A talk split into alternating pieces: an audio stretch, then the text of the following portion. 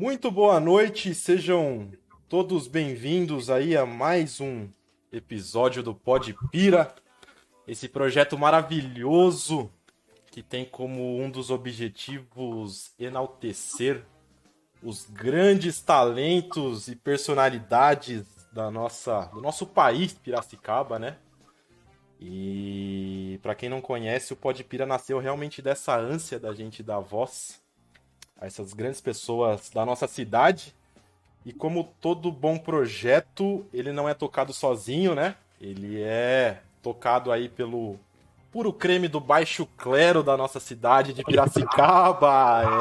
É, como a minha querida amiga Camila, que tá aqui hoje à noite. Boa noite, Camila. Se apresenta pro Brasil aí. Gente, boa noite, Pode Pira. Boa noite, convidados. Quem tá assistindo. Uma honra estar aqui hoje como host nesse assunto que tanto me interessa.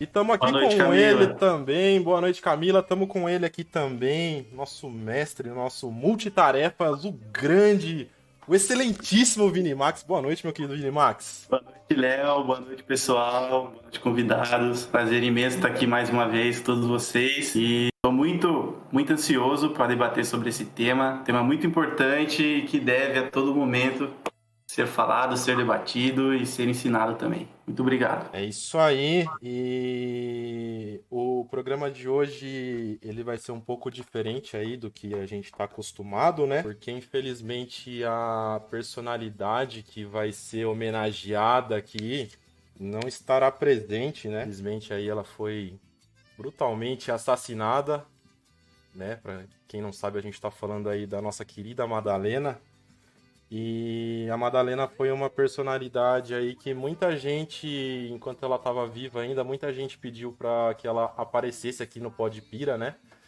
E infelizmente a gente não teve essa oportunidade de conseguir trazer ela para para conversar, mas a gente vai tratar um pouco aí fazer essa homenagem à vida dela, né? Essa grande personalidade da nossa cidade de Piracicabana. E para isso a gente trouxe um pessoal especial aí essa noite para ajudar a contar um pouco da história da nossa querida Madalena. Como aqui estão presentes a Natália Benotti, o nosso querido amigo Tiago Barros e o nosso querido Anselmo Figueiredo. Boa noite, pessoal. Começando pela Natália aí, Natália, eu queria que você se apresentasse para o pessoal, fala um pouquinho aí da, da sua trajetória. Boa noite, a honra estar aqui, principalmente para falar dela, né? Então, estou muito, muito feliz mesmo. É, obrigada pelo convite, galera aí do podcast, Podpira. Parabéns também pelo, pelo programa, pela iniciativa. É, nosso país Piracicaba merece, né? Muito massa. E... Oi. Boa noite, Natália. Boa noite, Seja Natália. Bem-vinda. Obrigado pela presença. Obrigado. Fica à vontade. E estamos aqui com o nosso querido também, Tiago Barros. Boa noite, Tiago. Tudo bem? Se apresenta aí pro, pro pessoal. Salve, salve, gente. É, bom, é, agradecer o convite, a oportunidade. Gostaria que né, a gente estivesse falando desse projeto de uma maneira um pouco mais leve, né? Mas é, ele é essencial, né? Acho que acabou sendo mais essencial ainda. É, e é isso, gente. Eu, eu, eu não estou morando em Piracicaba ultimamente, né? Nos últimos dois anos, mas coincidentemente hoje foi um dia que eu, que eu tô aqui na terrinha, matando as saudades e parabéns pela iniciativa. Eu acho que a cultura piracicabana é tão rica e ela precisa ser preservada mesmo. E é isso, gente. Sou músico e roteirista e mais um monte de coisa. Aí sim, boa noite, Tiago. Bem-vindo, muito bem-vindo. Obrigado, boa noite. Fique à vontade. Estamos aqui também, eu não sei se ele está nos ouvindo aí, mas estamos também com o Anselmo Figueiredo. Estou sim. Ô, meu querido Anselmo, muito boa Vai. noite, seja muito bem-vindo e conta um pouco aí da, de quem é você, da sua trajetória aí para o pessoal conhecer melhor. Eu acho que as pessoas não estão te vendo também, Anselmo. Não? Será? Você tá sem câmera aí pra gente. Deixa eu ir, espera um pouquinho só. Deixa tentar de novo aqui então. Pessoal, boa noite. Apareceu agora? Apareceu. Apareceu? O teste também não estava aparecendo. Tá ok? Aí, agora sim. Vamos lá, pessoal. Desculpa, eu desliguei sem querer, eu desliguei o modem. Por isso que eu entrei com cinco minutinhos aí de atraso, tá? Imagina. Boa noite a todos. Pessoal, eu sou Anselmo Figueiredo. Vocês podem me chamar também de Tel, que é o meu apelido desde criança. Também posso dizer que é o meu nome social. Eu sou gay, sou ativista dos direitos humanos, sou ator de teatro, sou formado formado em jornalismo aqui pela Unimep de Pira, coordenador-geral da ONG CASV, né, que é uma ONG de direitos humanos, tem aqui em Piracicaba já há muitos anos, depois a gente vai poder falar um pouco mais, né? E é isso aí, estamos aí, agradecer o convite, agradecer muito a Paula, que fez contato comigo, uma pessoa bem bacana, que eu não conheci, na verdade não conheço, não nos conhecemos, né, é, pessoalmente, é isso. A, a Paulinha, inclusive, tá ali, ó, tá olha lá. A Paulinha tá aqui do lado, hoje ela vai cuidar dos comentários do YouTube pra gente, ela vai fazer alguma Paula. participaçãozinha decorrer da live. Maravilha. Paula é uma fofa e que agu- aguentou a minha loucura, porque, né, eu tô, enfim, nesses últimos três dias foi uma loucura. Aliás, desde que a Madalena foi assassinada, né, a gente teve bastante trabalho, se a gente puder, tiver espaço para falar um pouco até do que a gente tem feito em relação a isso, mas não só de Madalena, né, tivemos só esse ano três assassinatos já de LGBT em Piracicaba. Não, com certeza. E hoje a noite realmente vai ser dedicada tanto a Madalena quanto a esses assuntos que, que estão no universo que ela representa aí, né? Antes da gente começar, eu queria mandar uma boa noite aí pro Yang Neizin, que tá acompanhando nós aí. Fala, Yang. O Berninha, Berna Oliveira tá aí também no chat. Boa noite, meu querido. É, bom, para começar, eu vou aproveitar o gancho do Anselmo aí e perguntar para você, Anselmo, quem foi a Madalena? É, pergunta, né? Olha, foi- ela foi muita coisa, né? Para mim, então, depende. Para mim, né? Muita coisa, porque eu conhecia pessoalmente, né? Era uma pessoa conhecida, por ser que era uma amiga. Conheci a Madalena quando eu tinha 13 anos de idade, né? Com muitas pessoas em Piracicaba, no Mercadão, mercado, eu sou piracicabano, morava na Rua Ipiranga, ali no centro, entre a Governador e Boa Morte. Então, assim, cresci, morei 21 anos na, na, na mesma casa. Então, eu ia muito no Mercadão com meu pai, com a minha mãe. Então, com 13 anos, eu já era uma criança viada. Vocês já ouviram falar da criança viada, criança bicha? Que todo mundo acha que não existe, mas, né? É importante as pessoas saberem que nós não somos de outro planeta, não somos ETs, né? Sou gay, mas sou pessoa igual a todos vocês, todas vocês. Então nós temos a, sexo- a mesma sexualidade, é, é igual, é igual para todo mundo, chama puberdade. A gente tem que falar para os bolsomínios, né? Pros, enfim, para as pessoas conservadoras que nós LGBTs também passamos igualzinho pela puberdade. Se eu sou menino, se eu sou menina, independente da minha identidade de gênero, orientação sexual, as mudanças no corpo, a sexualidade. Então, quando eu tinha meus 13, já senti algumas coisas, né? Ia assim, muito com a minha mãe, sempre andei muito com a minha mãe no Mercadão. E eu via a Madalena sempre, né? Daqui de quem, não sei se vocês a conheceram, mas sempre muito com as brincadeiras, com as gargalhadas. Eu tinha medo da Madalena, na verdade. Eu morria de medo. E depois, com o tempo, eu fui per- percebendo, fui entendendo a minha sexualidade, né? Com a ajuda de um professor, da minha irmã, enfim. Isso muito tempo atrás, né?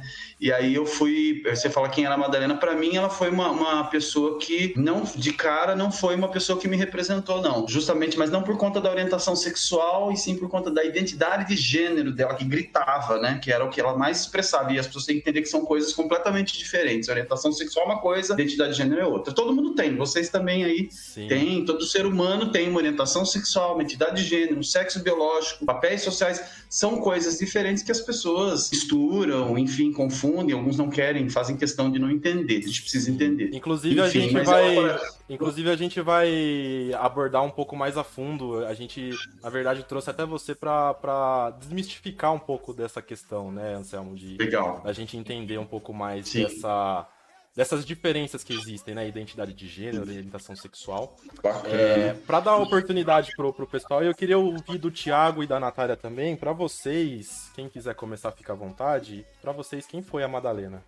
Pode começar, É. Natália, Thiago, quem, quem quiser. Posso começar?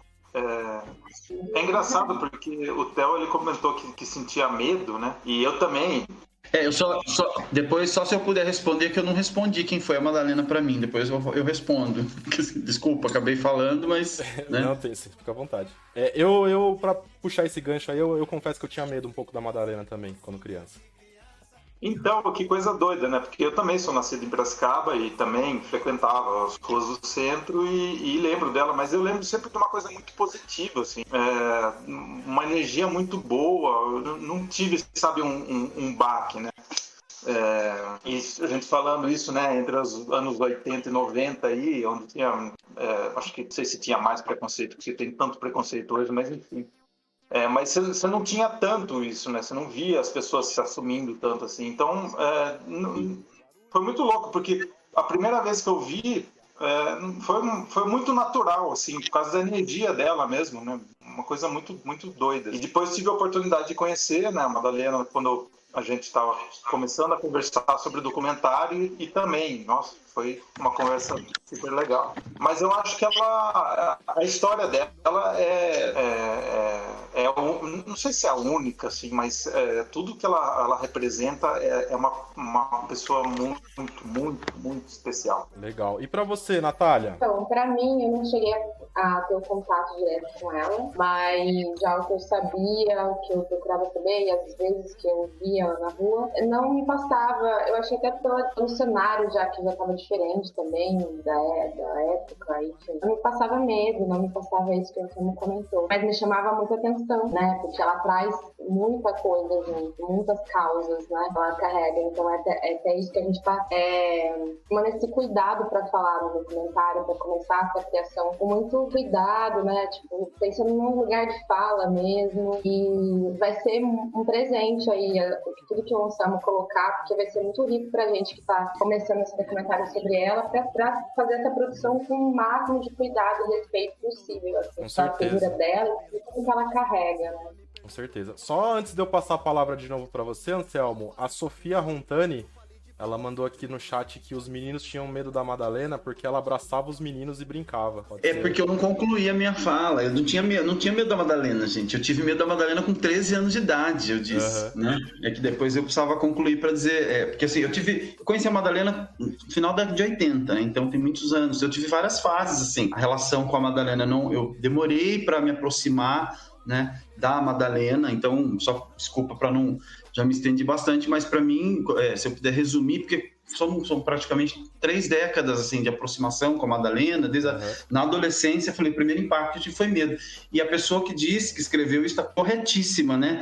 Assim, eu, e é muito natural isso, que gays é, olhem para uma pessoa transgênero, né, seja ela travesti, transexual, transgênero, enfim, e tem essa certa, é, esse receio, que a gente pode chamar de medo, aversão, é medo de ser descoberto, na verdade. Eu tinha medo que a minha mãe olhasse para minha cara e percebesse as minhas expressões, vendo a Madalena, que era o que eu queria ser, na verdade, com 13 anos, né, eu olhava, opa, e aí o medo é, é mais no sentido de, poxa, putz, você descoberto, né, se perceber. Então, então, esse medo tem, existe, isso existe muito até hoje, jovens, adolescentes, né? Aí a gente inventa que é bissexual, que gosta de pessoas, fala que gosta de pessoas, inventa um monte de nome para não falar sou gay, sou travesti, sou trans e por aí. O, o Theo, chamar de Theo porque você deu essa liberdade. Claro. E assim, a Madalena, ela foi a primeira é, eu usei o termo travesti porque, para mim, a Madalena ela era travesti e eu acho que depois você vai aprofundar um pouco mais sobre, sobre isso, né?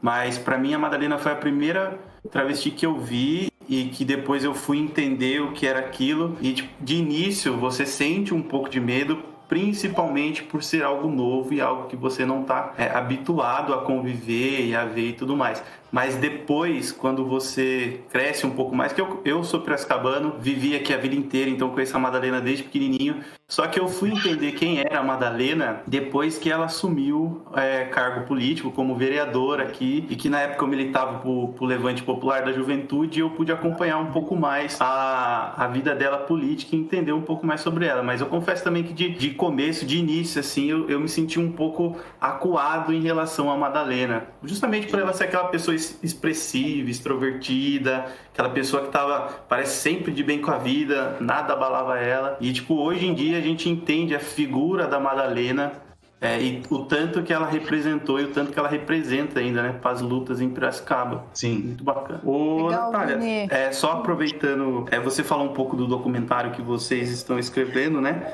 E eu queria fazer uma pergunta para vocês da, da onde que surgiu esse interesse em escrever é, um pouco mais sobre a vida da Madalena, representar isso num documentário? De onde que surgiu toda essa inspiração, assim, para você e para o Tiago? É, eu vou falar um pouquinho, mas depois vou passar para o Tiago, porque na verdade foi nosso encontro, né? Essa vontade minha mais atual, que veio depois mesmo da morte. É, é muito impactada e, bom, vou já contar como que a gente chegou, né?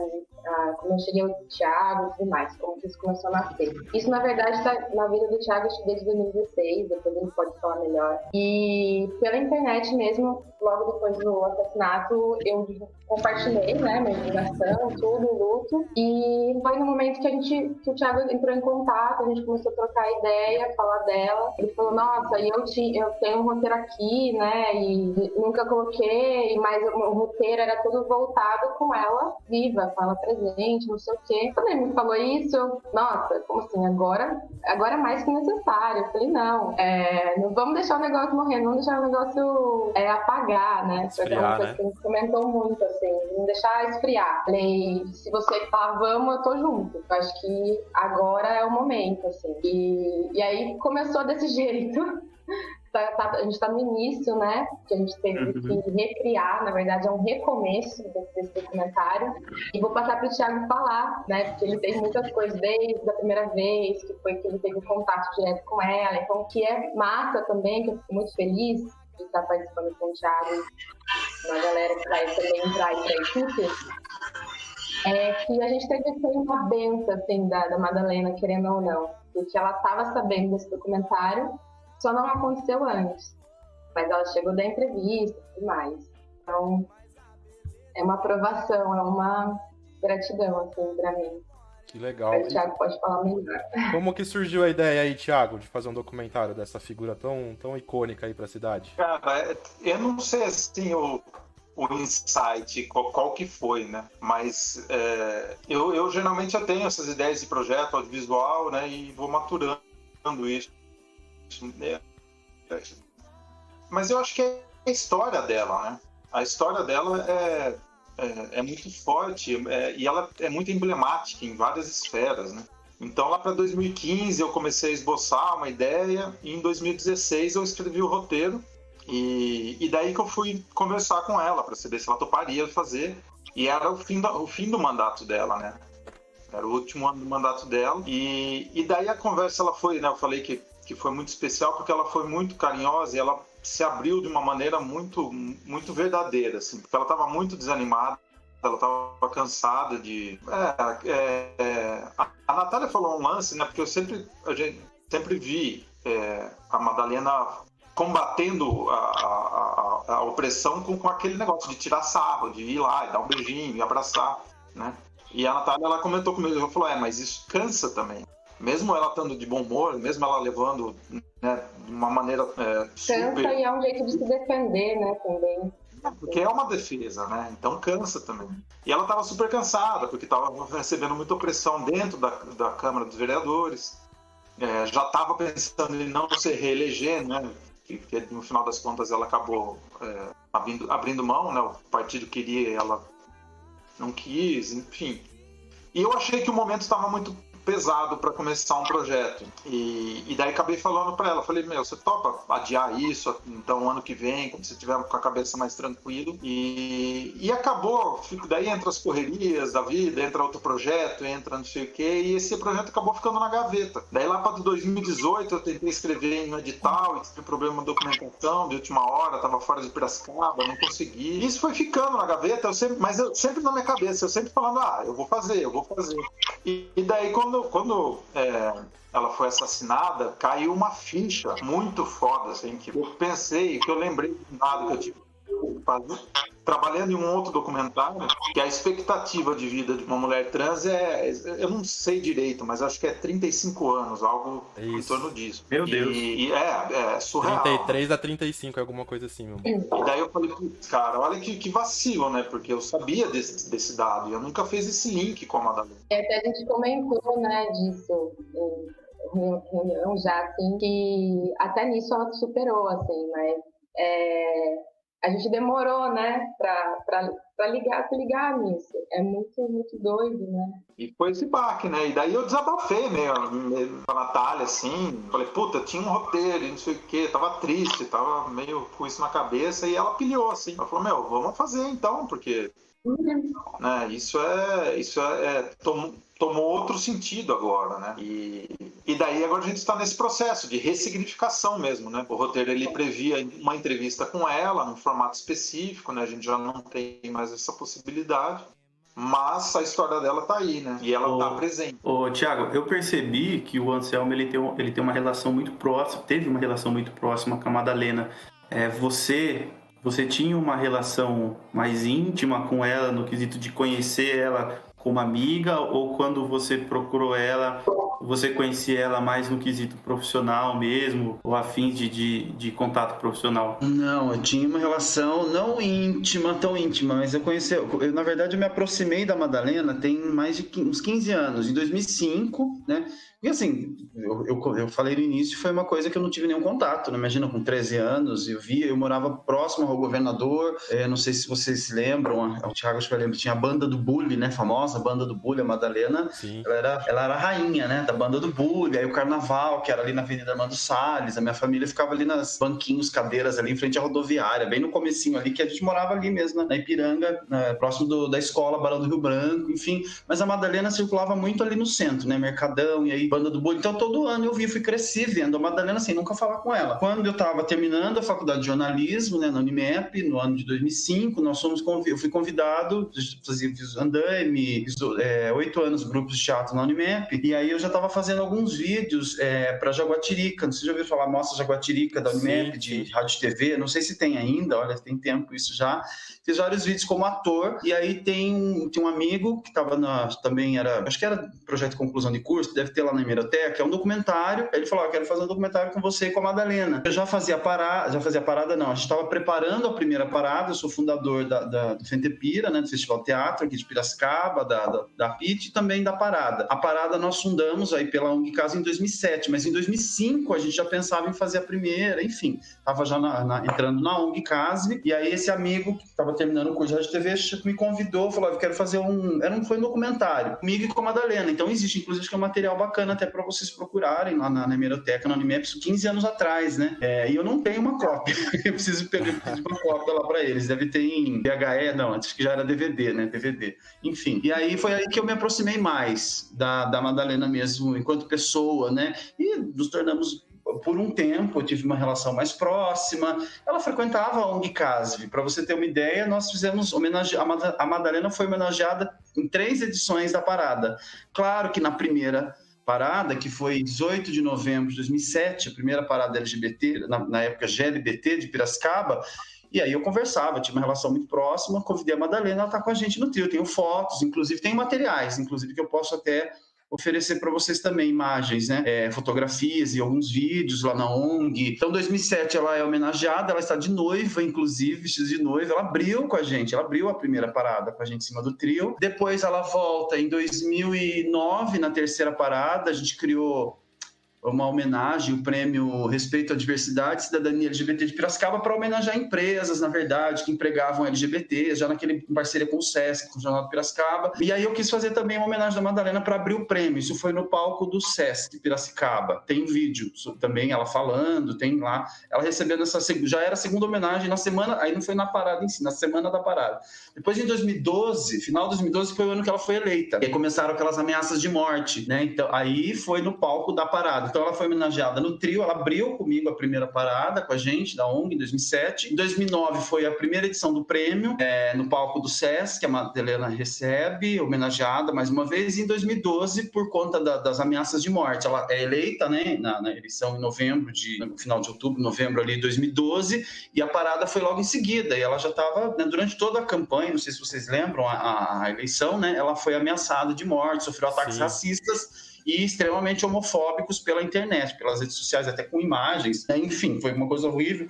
E aí, várias ameaças de morte. Tanto que no dia é, ocorreu ameaça, ela foi ameaçada lá na parada, inclusive, né? A gente teve que esconder, ela ficou muito nervosa, porque ela subiu no palco e a gente faz a parada, ela é... A parada ela tem três momentos, aí tem uma concentração à tarde, ali na, na Armando Salles, que é 31 de março, tem o trajeto e o show de encerramento, que é no Engenho Central desde 2010, a partir da quarta edição.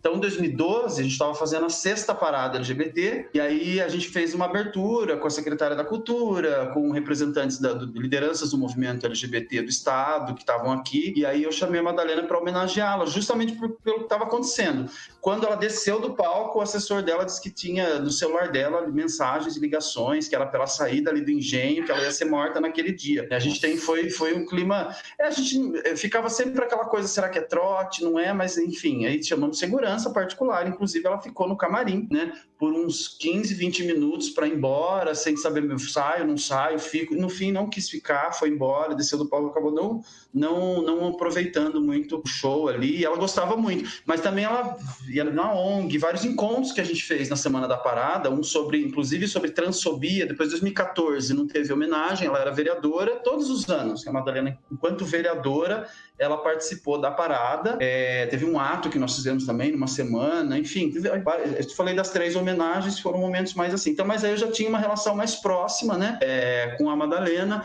enquanto vereadora, acompanhei bastante, frequentei o gabinete dela enquanto vereadora, né, Legal. enfim. Inclu... Essa relação. Inclusive, falando nesse lance das ameaças de morte, tem muitas entrevistas dela no YouTube que ela comenta, né, sobre as pessoas ligarem na casa dela, ameaçando ela de morte. É, inclusive, tem uma hora que. Uma época que instalam um Bina na casa dela para saber de onde que vem essas ligações, né? E a partir desse uhum. momento que é instalado esse Bina, ela começa a receber motoqueiros na porta da casa dela, sem placa, né? E ameaçando ela de morte fervorosamente.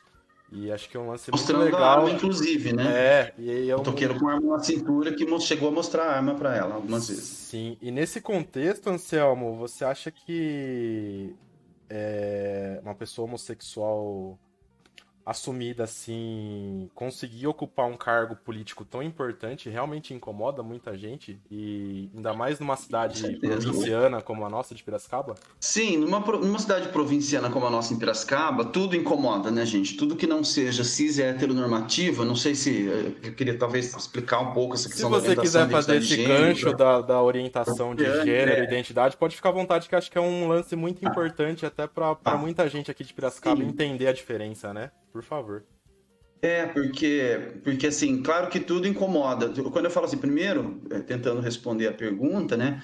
É, tudo que sai do, do padrão, né? Você não é branco, hétero, de classe média, burguês, cisgênero, enfim, de direita, né? de preferência fascista, se você não for isso, já vai incomodar uma grande parte né, da sociedade. Então, aí você, to, todas as nossas diferenças incomodam, numa cidade provinciana mais ainda. Mas quando a gente fala da população LGBTQIA, aí não são só as pessoas trans, as travestis, né? Toda a população LGBTQIA, não incomoda só num cargo político, né, no legislativo. Só vocês pensarem, quantas professoras mulheres transexuais, mulheres transgênero, pessoas transgênero vocês conhecem na educação, trabalhando na, talvez em alguns espaços, né, a nossa cultura, eles foram colocados para nós, né? Então eu sou bicha, eu tenho que ser cabeleireiro, né? Eu tenho que fazer cabelo de mulher, eu tenho que arrumar as mulheres cisgênero, né? Eu tenho que enfeitar as mulheres, eu tenho que ser alegre, eu não posso ficar triste nunca, né? Eu tenho que estar sempre alegre, né? A expressão gay já me tá, joga isso na cara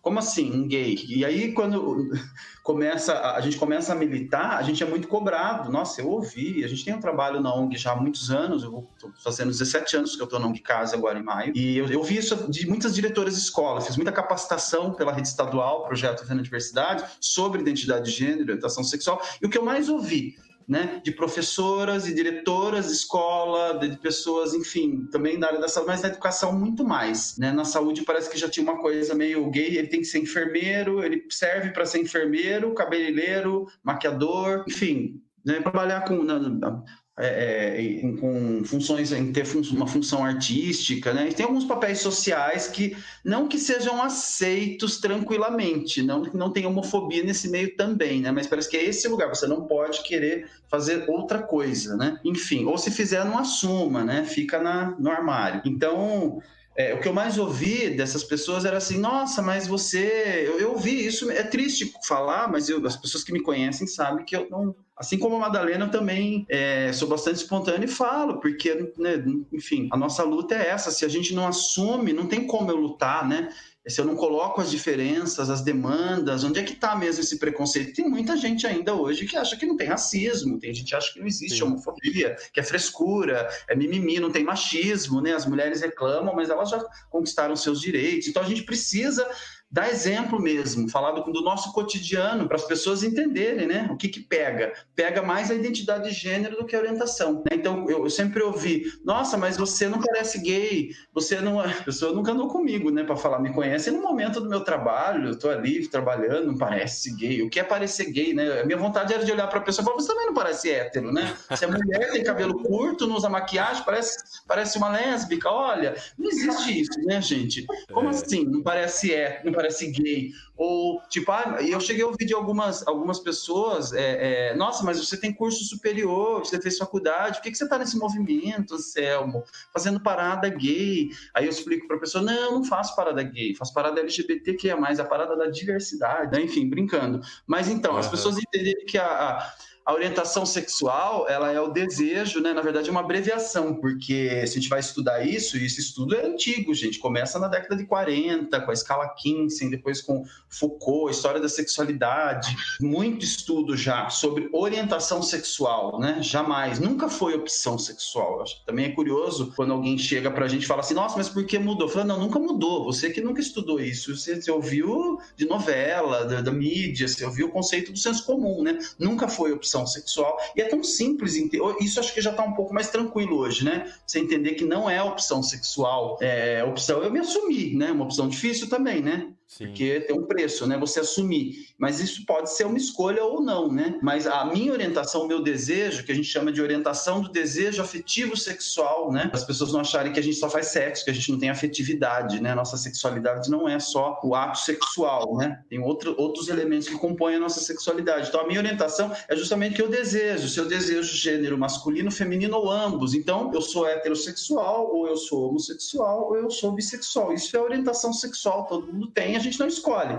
Ninguém aqui que está nos ouvindo, que está aqui participando, vai lembrar do dia que acordou e escolheu, ah, hoje, a partir de hoje, eu vou ser hétero, né? acho que vocês não, não tiveram esse dia, como eu também não tive o dia que eu acordei, olhei para o espelho e falei, é hoje, a partir de hoje que eu vou começar a apanhar, correr da polícia, a sofrer preconceito, eu quero sofrer homofobia, eu quero sofrer bullying, eu quero, eu quero muito sofrer, não quero ter uma vida normal. Então não existe esse dia, né? A gente começa como eu disse já, na puberdade, você tem os hormônios, né? Você passa, então você começa a descobrir a sexualidade. Se você é hétero, você começa a sentir desejo. Então, assim, aí começa um complicador, né? Porque pensa, se você, você vive num mundo heteronormativo, tudo bem se eu com 13 anos, pelo, antes até com 10 anos, né? O pai, geralmente os pais já começam, cadê a namoradinha, né? Vamos, vai ser garanhão, vai ser o pegador. Então vamos lá, aprender a bater em mulher. Já, vamos aprender já desde os 12 anos colocar a menina no seu lugar, né? Sentar a mão na cara dela. A gente ouve tem pais, gente, falando isso ainda para filhos, né? A gente sabe Sim. essa cultura do machismo, normalizado, né? Totalmente. E se você é menina, tudo bem. Não, menina não, minha filha não, vai namorar, né? Não é idade, né? Enfim, aquela história. O homem, a mulher o que pode, o homem o que não pode, a mulher. E o gay pode o quê? Não pode nada, ele não pode existir, na verdade, né? A gente tem assim, o homem pode tudo, o menino, né? A menina, ela tem que esperar muita coisa, tem que ter autorização do pai, porque é o pai que vai entregar ela, né, num altar, de preferência de ser de branco e virgem, para um cara né, continuar tomando conta da vida dela, né? O pai passa a bola, né? É, enfim, dá pra fazer piada com isso, né? Mas assim, é... e o gay e a lésbica morrem? de preferência não, não, não, nascer, né? Como diz o nosso presidente, né? Faltou uma, uma boa surra, né? Faltou porrada, né? Para virar gente. Então, assim, começa aí. Então, você se sente como com 13, 14 anos, quando você olha para o seu primo ou para o seu vizinho e sente desejo, você não é uma pessoa adulta, e se você não tem uma mãe, um pai, ou uma pessoa, alguém, sei lá, Deus, da, da sua família, um que compreenda essa situação, né? Que nem que compreenda, mas estenda a mão e não deixa você apanhar. É. Começa por aí, gente. Eu tô no caso há tanto Sim. tempo tempo, olha, o que eu tenho de, de, de, de, de relatos de pessoas que já procuraram. Eu tenho casos da mãe que foi desesperada no portão da ONG, chorando, pedir para fazer alguma coisa que não aguentava mais o marido espancando o filho Nossa. dela. E um que esquentava o garfo e queimava a mão do menino, porque Sim, o menino era gay, com 14 anos, ele queria, não queria. Então tem casos de espancamento, de, de meninas lésbicas, de meninos gays porque, na verdade, a, a, identidade de gênero, que é uma outra coisa, que aí o próprio nome já diz, né? Se você pensar, orientação do desejo afetivo sexual, que não é a orientação que alguém orienta, para onde está orientada a minha, a minha sexualidade, o meu desejo, né? E se, se é para ambos, se eu sou bissexual também, né? Enfim, não é opção, não escolhi, eu tenho que trabalhar para não sofrer, né? Enfim, A gente tem muito avanço. Se a gente for falar aqui das conquistas, inclusive com o Conselho Federal de Psicologia, resolução para que o psicólogo não possa tentar reverter a orientação sexual, tem desde 99. A gente avançou, conquistamos algumas coisas. A gente está, vocês sabem, né, num momento de retrocesso por conta desse desgoverno federal. Tem dois anos, essas leis estão, a tendência, eles estão tentando derrubar todas elas, né, e já conseguiram algumas coisas, revogar. Enfim, mas a identidade de gênero, na, na, maioria das vezes, ela demora um pouco mais na idade. Você falou da expectativa de vida, na verdade, a expectativa de vida para a população LGBT ela é baixa, né? Claro, para pessoas trans, transgênero, transexuais, travestis, homens trans, mulheres transexuais, ela é ainda menor. É isso mesmo, até os 35, né? Aumenta um pouco na medida em que a gente consegue ocupar outros espaços, né? Que não sobra só a prostituição. Então, a própria palavra já diz identidade de gênero. Com qual gênero eu me identifico? Dependente do meu corpo corpo biológico, né? Então aí a gente vai entender que toda pessoa, mesmo a mulher transexual, a identidade de gênero dela, né, ela se identifica com gênero feminino, mesmo tendo nascido num corpo biológico masculino, mas ela tem também uma orientação sexual, né? E, e, hoje tem, como a gente tem hoje, já tivemos né, muitos personagens em novelas, as pessoas entendem um pouco mais quando a gente fala, né? Antes, quando eu entrei no caso, a gente usava como exemplo ainda a Roberta Close, né? Ou a Rogéria como exemplo de travesti, a Roberta Close uma transexual, né? Porque hum. é, é, a questão da transexualidade é diferente de você ser só travesti. Aí quando a gente fala da Madalena, e eu tenho discutido muito isso, teve até, enfim, jornais, as pessoas vêm me perguntar, mas a Madalena não era, você mesmo disse, eu, tudo bem, né? Travesti. A, a Madalena não se incomodava. É, e você vai percebendo isso, desde que eu, quando eu comecei a conversar mais com a Madalena, ali em 2005, depois no, na primeira parada, né? Eu cheguei a perguntar, e isso depois ficou uma coisa muito tranquila, né? É, a pessoa é, que não é transexual e ela também não é travesti, acontece exatamente o que acontecia com a Madalena. Ela não se incomoda de ser chamada de ele ou de ela. E as pessoas ficavam, estranhavam, né? Isso não é só a Madalena, a gente tem várias pessoas é. transgênero, qual né? Que, Tanto... qual, qual, que seria o termo correto pra gente, pra gente chamar a Madalena, Selmo? Madalena. Madalena. O termo correto seria Madalena. Porque a gente, a gente vê muito, a gente viu muito nos veículos de comunicação, eu acho que sem exceção, todos chamavam ela de travesti, né? É, aí eu queria, eu quero aproveito para fazer esse questionamento. Qual a necessidade de chamar a Madalena de travesti, de transexual? Por que não pode chamar só mesmo pelo de Madalena? Você chama Anselmo o gay? Como que eu chamo Anselmo? Gay, hétero, vi, vi, bicha louca, viada, por, por... Eu falo Anselmo, falo Tel, que é meu apelido. A Madalena tem um nome, gente. Então, assim, é. aqui, claro, entendo. O que eu estou querendo dizer é o seguinte é, depende do contexto. Em que contexto eu preciso. Eu quero falar da minha orientação sexual, porque eu não acho que é uma doença. Eu amo ser gay, eu adoro ser gay, tenho nenhum problema com isso. Já tive no passado, já superei, claro que tenho, sofro homofobia ainda hoje. Vem ao caso. Família. Só, então, assim, Vem que momento que eu vou precisar também, né, falar. Anselmo? Oi? Como? Faz o tempo todo também, né, Anselmo? Eu sou homossexual e digo por mim que, assim, a minha sexualidade é uma grande parte de quem eu sou, mas ela não me define completamente. Perfeito. Não tenho que, eu não tenho que falar a respeito disso a todo momento. Perfeito. Então, então eu acho que é legal para responder essa pergunta, vai depender muito. E aí isso, isso nos incomoda muito, muito mesmo, né? É, é mulheres transexuais, eu tenho várias amigas, eu tenho uma amiga, a primeira psicóloga formada pela USP, doutora já, depois fez mestrado e doutorado na USP, da psicologia, Clara Cavalcante, se já nos assistindo, um beijo, que eu divulguei para o Brasil inteiro essa live aqui, para o movimento LGBT. Ah, aí sim, ô Glória. A Clara, a Clara sempre trouxe isso, né? É um incômodo, porque assim, tá, peraí, se você quer, vocês vão fazer um documentário sobre travestilidade, aí você vai falar, então eu estou chamando a travesti Madalena. Você vai fazer um documentário sobre o movimento LGBT, então você vai ter que precisar definir precisa saber qual é a orientação sexual e identidade de gênero das pessoas que vão participar. Você vai fazer um documentário sobre a vida da Madalena, faz um documentário sobre a vida da Madalena, né? Claro, é o que. É, claro que. Não sei, aí vai depender do roteiro, né? Da, da proposta. Qual é o objetivo desse documentário? É. Precisa? Vocês têm que se perguntar, não sou eu que vou responder, né? Mas eu posso ajudar nesse sentido. Não é só para documentário. A Madalena foi vereadora. Então, assim, todo mundo sabe quem é Madalena, né? Não sabe, e mesmo que não soubesse, uma trans, tem trans vereadoras, tem uma transexual que ela assumiu agora, esse ano, a coordenadoria de políticas da diversidade e direitos humanos da Prefeitura de Santos. Ela chama Tayene, uma amiga nossa também é trans. Não preciso falar, olha, tá... claro que é legal, porque você é, é mostrar, dar publicidade que pessoas LGBTs não só não são só drogados, é, se prostituindo, porque tem, então somos pessoas, né? Pessoas que fazem uso de drogas, pessoas que prostituem, pessoas que gostam de música, de dançar, de beber, porque parece que a gente não pode, né? As pessoas héteros podem fazer festa, podem fazer carnaval, podem fazer evento em engenho, podem fumar maconha, podem, enfim, podem tirar roupa na praia. Um LGBT fez isso, sai na capa do jornal, né? Pessoas pervertidas, pessoas. Enfim, vocês entendem? Eu estou dizendo é, que colocar na frente a minha orientação sexual, começar a pensar qual a necessidade. Então, é o documentário é que tem que responder, vai depender muito do objetivo do documentário.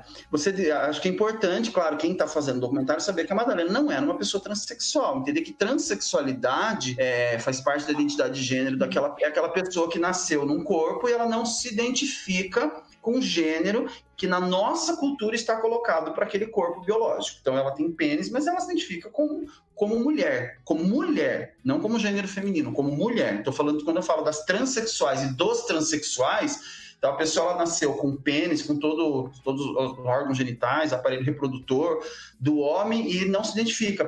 Para a pessoa é como se ela tivesse nascido no corpo errado, né? Ela não se identifica com aquele corpo, com aquele gênero. Então vai além do gênero. Tem as questões biológicas também do corpo. Tanto que as pessoas transexuais, isso já está aprovado pelo Ministério da Saúde. A gente teve a primeira portaria em 2008, depois uma segunda portaria em 2013 que incluiu os homens trans que eles gostam de chamar de transhomens, né? É, então, mulheres transexuais, os transhomens que inverte, né? Então, a portaria pelo SUS, que aí teve toda aquela polêmica, ah, mas o SUS vai pagar cirurgia, e as pessoas falam corta o pênis, não corta o pênis, né? Enfim, tem toda uma. Entender que é uma cirurgia que não é simples assim. A gente tem, pra vocês terem uma ideia, tem uma fila, uma lista de mais de mil pessoas no HC da USP para fazer, né? Pessoas aí aguardando há três, quatro anos, todo um processo. É. Então, a gente chama de processo transexualizador. Estou falando só das pessoas transexuais. guys. Então elas começam com hormonioterapia, acompanhamento psicológico e psiquiátrico, né? Grupo, atendimento individual, atendimento em grupo. É um processo dificílimo. Se você vai conversar com uma pessoa trans, com mulheres transexuais, claro que o sonho de toda mulher transexual, de todo homem transexual, não necessariamente fazer a cirurgia de redesignação sexual, mas toda a transformação no corpo. Então, a hormonioterapia é o primeiro passo. A mudança do, do, do nome, hoje você tem uma lei, não sei se vocês sabem, uma resolução do STF, que as pessoas transexuais elas podem fazer a mudança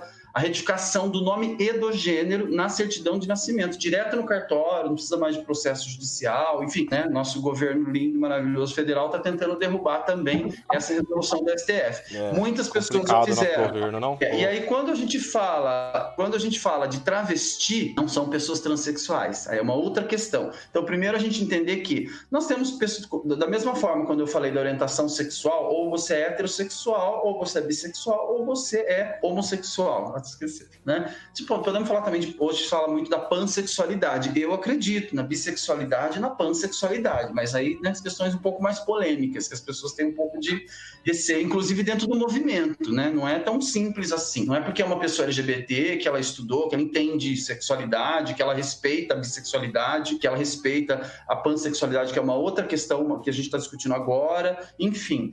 Mas a identidade de gênero, ou você é uma pessoa cisgênero, ou você é uma pessoa transgênero. Não tem como ser diferente. Ou você é uma pessoa não binária, né? Gênero só existem dois. Estou falando da nossa cultura. A gente pode trazer aqui outras questões de outras culturas, de indígenas, da antiguidade, mas vamos falar da nossa cultura ocidental nesse século, né? É, nós temos gêneros para culturalmente construídos masculino e feminino, não existem outros. Então não tem terceiro, tem um livro chamado Terceiro Gênero, gente. Queima esse livro, não precisa ler, não indica para ninguém que é horrível. Oh. É, tem umas bobagens que escrevem, né? Então se você é uma pessoa cisgênero, significa que você se identifica com o gênero é, que está colocado culturalmente para o seu corpo. Então, eu sou menininho, apesar de ser gay, que é a minha orientação sexual, que não tem a ver com, a minha, o meu gênero, né? Mas eu gosto de homem, meu desejo afetivo sexual é, é por homem, por isso, portanto, sou homossexual, gay, mas minha, minha, minha identidade de gênero é masculina. Eu não quero ser mulher, ou seja, eu não sou uma pessoa transgênero. Da mesma forma que uma mulher, uma moça, uma menina, mesmo sendo lésbica, se ela não é um homem trans, ela se identifica com o gênero feminino, ela só tem uma orientação sexual diferente. Então somos pessoas cisgênero, sendo hétero, bissexual ou homossexual. Então, sim, quando a gente fala de uma pessoa transgênero, nós estamos falando daquelas pessoas que não se identificam. E aí, só que aí nós temos diversas é, categorias, né? Nós temos é, algumas, porque tem questões é, diferentes, né? Você ser uma pessoa transexual que vai passar por cirurgias, por processos de hormonoterapia, você ser uma pessoa travesti, que é uma, uma construção cultural também da América Latina, que não existe na Europa, nos Estados Unidos, esse termo travesti. Hotel. E aí, por isso que as pessoas confundem tanto. Oi. É, deixa eu só passar a bola pro pessoal do, do, documentário também poder contribuir um pouco aí para essa ah. homenagem que a gente está fazendo. Mas é Ô, muito... Léo, eu Posso fazer uma pergunta? Pode, por favor. Eu estou segurando aqui já desde o começo. Eu queria saber, dito tudo isso, né, a respeito da Madalena, acho que o Anselmo aí trouxe também bastante informação pra gente uh, a respeito uh, de termos, também da figura icônica e o início da, da jornada dela na política, né? Citou aí alguns momentos até que ela foi homenageada. Eu queria saber do Tiago, da Natália, que estão aí com esse projeto do documentário. É, dito tudo isso, o que, que vocês acham que a Madalena representou e ainda representa para a cidade de Piracicaba? Bom, gente, é, eu acho que existe um.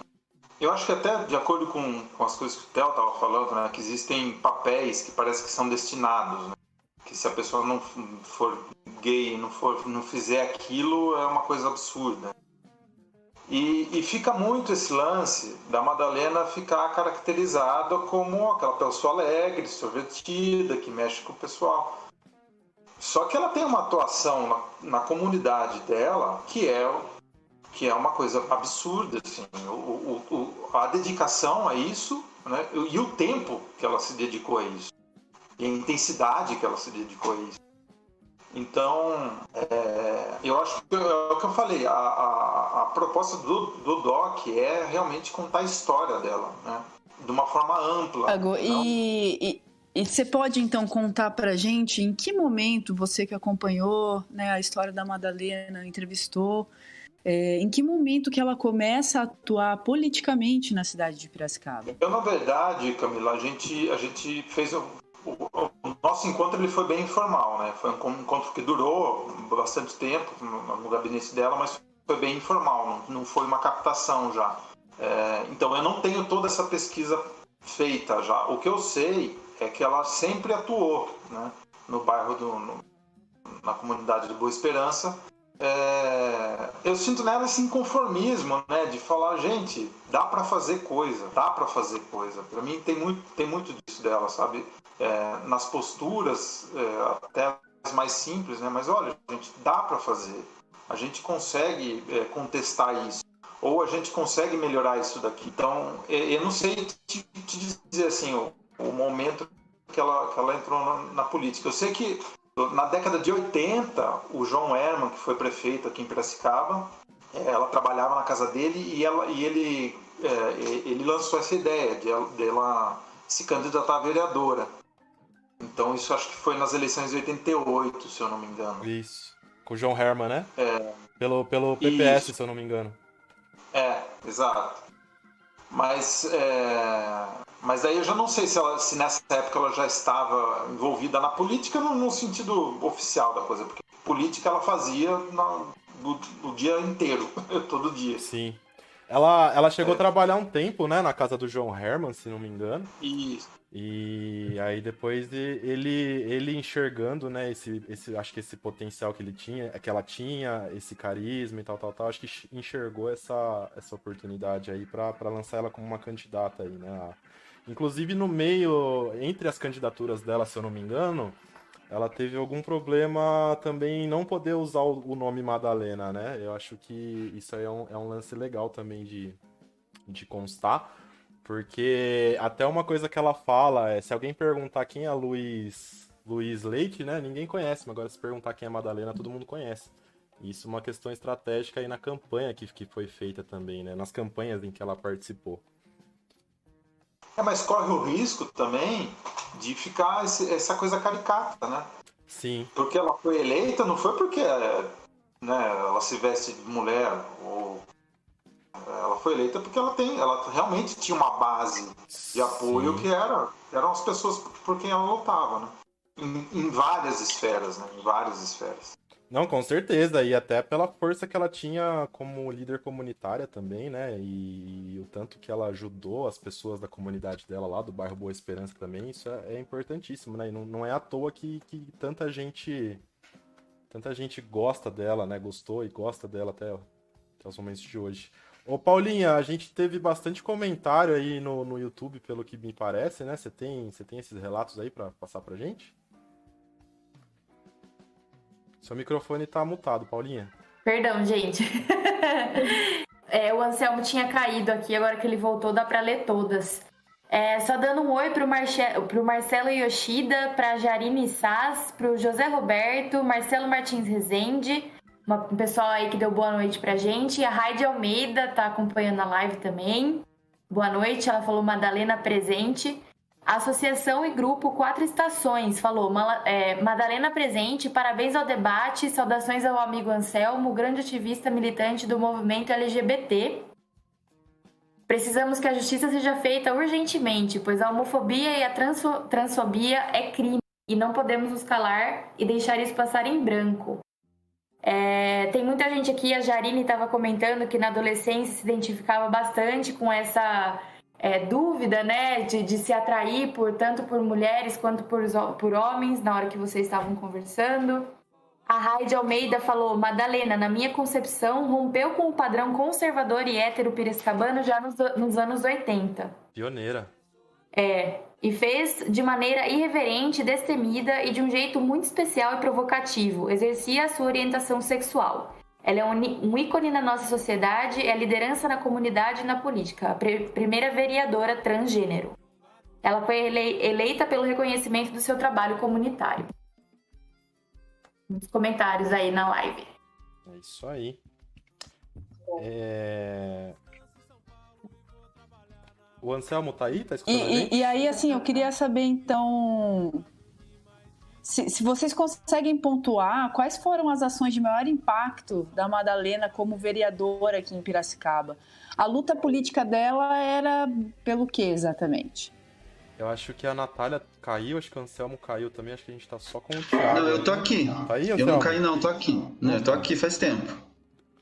Você consegue responder essa pergunta aí pra gente, Anselmo? Sim, sim.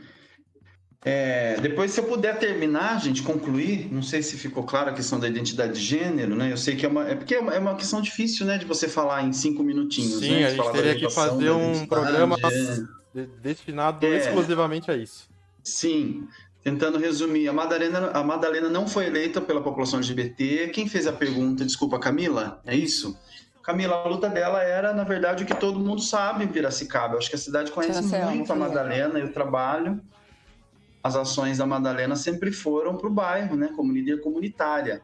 Madalena não, ela não se engajou no movimento LGBT nem no movimento negro, né, e acho que a RAI traz aí uma contribuição maravilhosa. A Madalena, a, a, eu coloquei isso no meu artigo, né, ainda que ela não tenha se engajado e nem como militante nem do movimento negro nem do movimento LGBT, na verdade a, a história de vida dela, né, é pura luta e resistência. Né? Não se, quando eu digo se engajar num grupo, numa organização, sabe aquela atuação mais sistematizada, de movimento organizado, né? Até porque a, a, a, assim como temos outras histórias no Brasil, mas pessoas como a Madalena, ela ninguém, ela não perguntou para ninguém se podia, sabe essa coisa de você, eu sou assim, né? E não me escondo.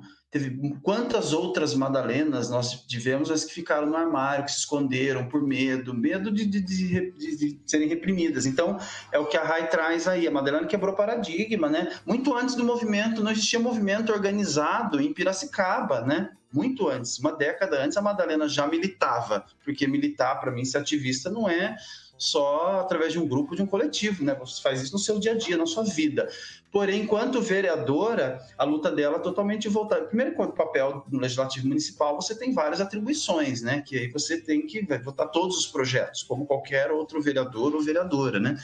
Mas a, a, a acho que a bandeira principal da Madalena foi a, o trabalho na, na, comunidade, né? Um trabalho incrível. Isso que incomodou Sim. mais. Ela conseguiu, ela conseguiu a reforma para escolas lá, né, no, no, bairro dela, na Boa Esperança. É, muitas ela, coisas. Ela lutava por, por reformas em creches também. É, tem uma entrevista dela no YouTube também que ela fala que ela o sonho dela era tirar as crianças da droga, né? E arrumar um barracão para que essas crianças pudessem ter atividades culturais, jogar uma capoeira, fazer alguma pintura, para realmente tirar essas pessoas, essa, essa criançada desse, desse mundo perdido, né? Então eu acho que é muito real a intenção dela, né? De, de querer ajudar mesmo. Só que por um outro lado também tem um dado é, importante que ela, ela sugeriu várias propostas, vários projetos de lei, né? E muitos poucos projetos de, desses foram aprovados. Aí eu queria saber, na, na opinião de vocês, realmente foi, foi esse preconceito que do, das próprias colegas de trabalho dentro da Câmara que, que pode ter barrado um, um trabalho mais profundo, assim, mais incisivo dela dentro da Câmara? Olha, eu, eu, a conversa que eu tive no final do mandato dela, ela, ela bateu muito nessa tecla. Ela comentou, ela falou: eu não, eu não consigo trabalhar, não me deixo trabalhar, eu não sou levado a sério. É, eu começo a, a, propor alguma coisa, já vem piadinha, já vem né, o pessoal começa a conversar, ninguém presta atenção. Eu acho que tinha até um lance nas, nas sessões da TV Câmara, eu não, eu não lembro disso, assim, mas eu ouvi essa história, que colocavam ela é, num lugar onde não se dava para enxergar, na, na, não estava dentro do quadro da, da, da TV. Então, como que você consegue trabalhar, né? É, ela, ela, ela realmente ela estava muito sentida nessa época ela estava muito sentida com isso. Falou não consigo não, não, não, consigo ter voz. E acho que foi na, na carta de, de renúncia né a, a, candidatura eu acho que ela citou isso né que ela falou que ia continuar trabalhando para a comunidade só que do jeito dela né sem as, as amarras de estar tá presa por não conseguir não ser levada a sério né? e isso é reflexo direto do preconceito com certeza. Com certeza Não, não, foi levada a sério, mas ela também sofreu ameaça dentro, né? Dentro da Câmara. Assim como é, Sim. você falou das outras ameaças, mas lá dentro ela também sofreu. E eu acho que, voltando um pouco assim, na Madalena, na história de vida, né? Aí um pouco da política, é, e a gente estava até comentando, assim, de ter a história de vida, o foco, né, principal ser a história dela. Lógico, tudo que ela acaba trazendo que não tem como não falar, né? Mas tem o lance da doença também que ela teve, do câncer. Então, assim, ela tem uma história muito de resistência, já assim, por ser quem ela é. Né? A gente separou também algumas frases que ela falava, e teve uma frase que ela falou que, ah, me chama como você quiser. Então, ela realmente não se importava, porque a militância dela era, era a vida dela, assim, né? Era, ela não precisava de, de mais nada, né? Então, tem um relato também em relação ao padrasto, né? Que foi a primeira, primeira pessoa que ela sofreu, eu acho, assim, mais diretamente esse preconceito tiver vários problemas dentro de casa. Então ela já traz da casa dela, né? Da, a existência dela já, já incomodava. E essas lutas, né? apesar da doença, de tudo que ela representa, ela não, não tem esse estigma. Assim. Então, essa é a nossa preocupação também com a produção do documentário. É igual o Anselmo falou, é não, não rotular, né? É a Madalena é, é trans, é isso, aquilo. Não, é Madalena é a Madalena, é uma pessoa e assim como ela foi dona de casa, ela foi uma vereadora. Então, ela traz isso. Ela, ela é o que ela quiser, né? uma líder comunitária, uma, uma doméstica. E acho que isso é muito forte, assim, não rotular isso. Assim como a gente sempre está acostumada a se apresentar e colocar uma profissão na frente, né? A gente, pra gente ter alguma coisa, a gente, ah, a gente, eu sou a Natália, sou formada nisso, né? E ela quebrava isso totalmente. Muito legal. E uma coisa que também estava no roteiro, que eu acho que é legal comentar, achei muito, muito doida, assim, que o nome dela, Madalena, é, foi quando ela estava trabalhando de doméstica numa república. Tiago, se eu estiver errado, você me corrige. Lá na República Canecão, e a, o nome dela foi decidido por sorteio entre os estudantes de direito dessa república. Hum. Aí Madalena, assim, então já pegou para ela, beleza, aí vamos. Só, eu tenho, um, eu tenho uma pergunta para vocês, para a Nath e para o Tiago. É, trocando uma ideia breve ali com o Tiago, ele comentou que vocês estavam querendo colocar, é, achar uma pessoa para protagonizar a Madalena no documentário, né? Para talvez ter essa representatividade ali da figura dela. Vocês têm alguém em mente, assim? Algum piracicabano é, que vocês têm em mente? Ou sei lá, algum ator, assim, que vocês acham que, que poderia ali representar com toda a grandeza a Madalena nesse documentário? Eu tenho um na cabeça aqui, mas eu não vou revelar não, hein? eu acho que a gente não, a gente está tão no início da produção, né, é, que a gente ainda está acertando as ideias e tudo mais. É, essa ideia de tela presente é porque assim a Madalena é, é, é, é muito bom a gente entender, né, que ela não morreu, ela foi assassinada, né. Existe uma, uma, uma diferença enorme. Então é, só que o legado dela, todas as lutas dela, né? É, mesmo que talvez até algumas coisas involuntárias, né? Ela é, é muito presente. Então, é, e, e, e, e, na ideia original do Doc, né? É, é, existiam essas cenas que eram é, que era, que era ela visitando lugares da cidade, lugares que fizeram parte da história dela, né? a igreja onde ela dormia, enfim, o bairro, a casa dela, os lugares onde ela trabalhou. E daí, e daí quando a, a Natália né, falou, vamos fazer, vamos ressignificar isso e tudo mais, eu peguei o roteiro e comecei a, a reler, eu falei, cara, não dá para não ter a presença dela, né? Então daí surgiu essa ideia de ter alguém né, é, representando ela, sempre aparecendo pouco de costas, né? Os detalhes, né? Não aparecer o rosto para ter essa presença marcante mesmo no, no doc, né?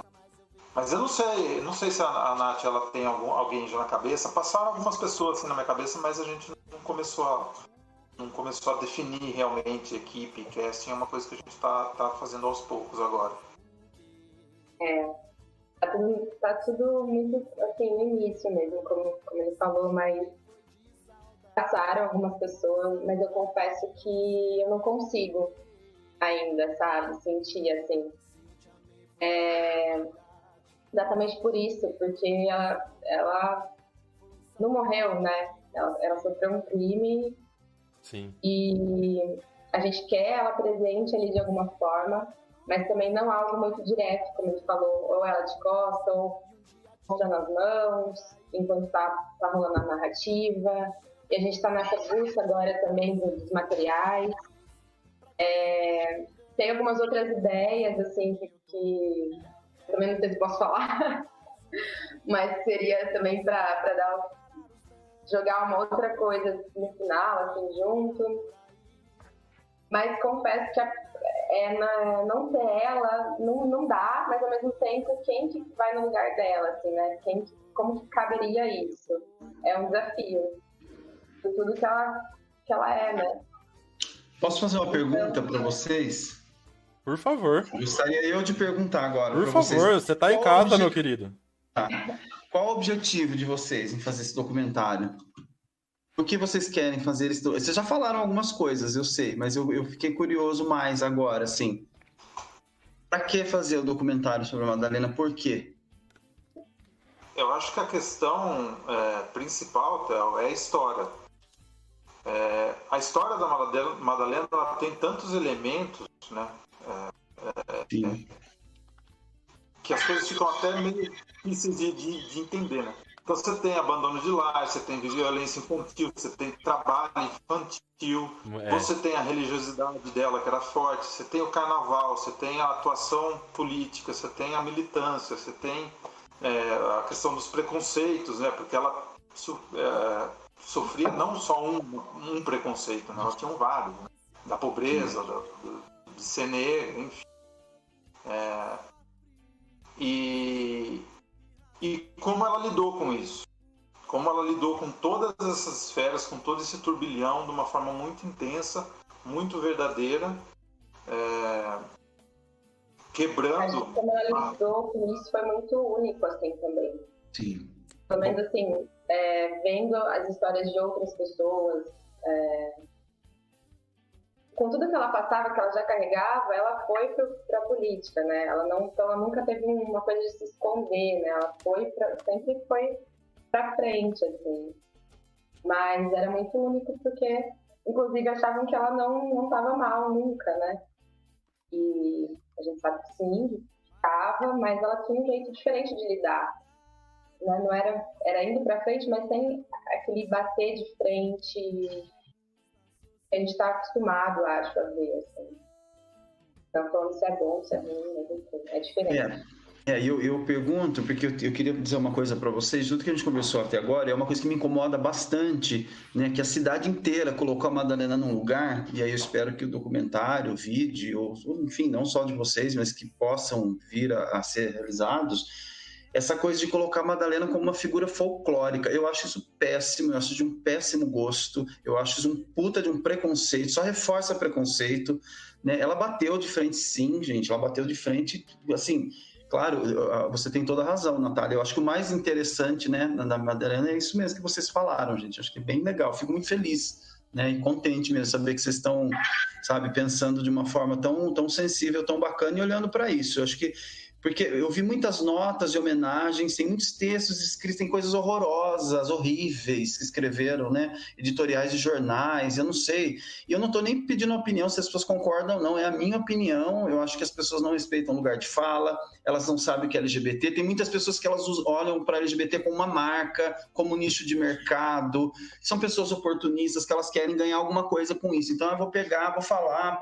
É, é horrível isso. A gente que é LGBT, que está no movimento, que assim assim, que atende pessoas, né? E que tem que ir para a delegacia de madrugada e enfim, teve eu, antes da Madalena, pouco antes da Madalena, foi assassinada uma mulher transexual, Amanda Fernandes, aqui, que era prostituta, que morava aqui no bairro Alto, e eu fiquei duas horas na casa, junto com a polícia militar, aguardando os peritos chegarem. Então, assim, aí no outro dia te liga uma pessoa de um site, sei lá, e fala: Ah, e você é LGBT, a gente quer falar, porque LGBT agora tá na moda, é super legal falar de LGBT, vamos fazer um documentário, vamos fazer um Surfando vídeo. Surfando na, na onda, né? né? É quase como Glória Pérez, vamos É, então, e aí imagina se coloca no meu lugar, qual que é o meu sentimento, né? E cuspir né, na cara dessas pessoas. Então, assim, preciso ter muito cuidado, acho que saber muito bem o que, que eu quero, na verdade, né? Eu quero ser mais um, né? Mais um vai falar que a Madalena é figura folclórica. Por favor, não façam isso, né?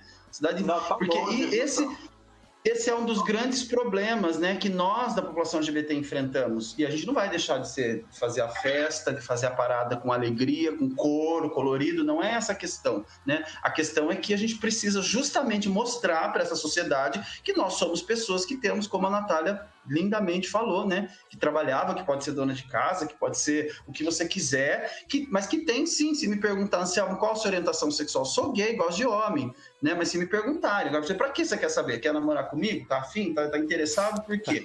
né? Porque quem vai perguntar a minha orientação sexual, você né, tem que. Ou, claro, vai falar, não, Anselmo, a gente vai entrevistar você porque você tá no movimento. Vamos falar da da sua luta, do ativo do seu trabalho, da um que casa. Então, assim, não confundir essas coisas. E aí, quando a Madalena chega na Câmara, é justamente isso que acontece.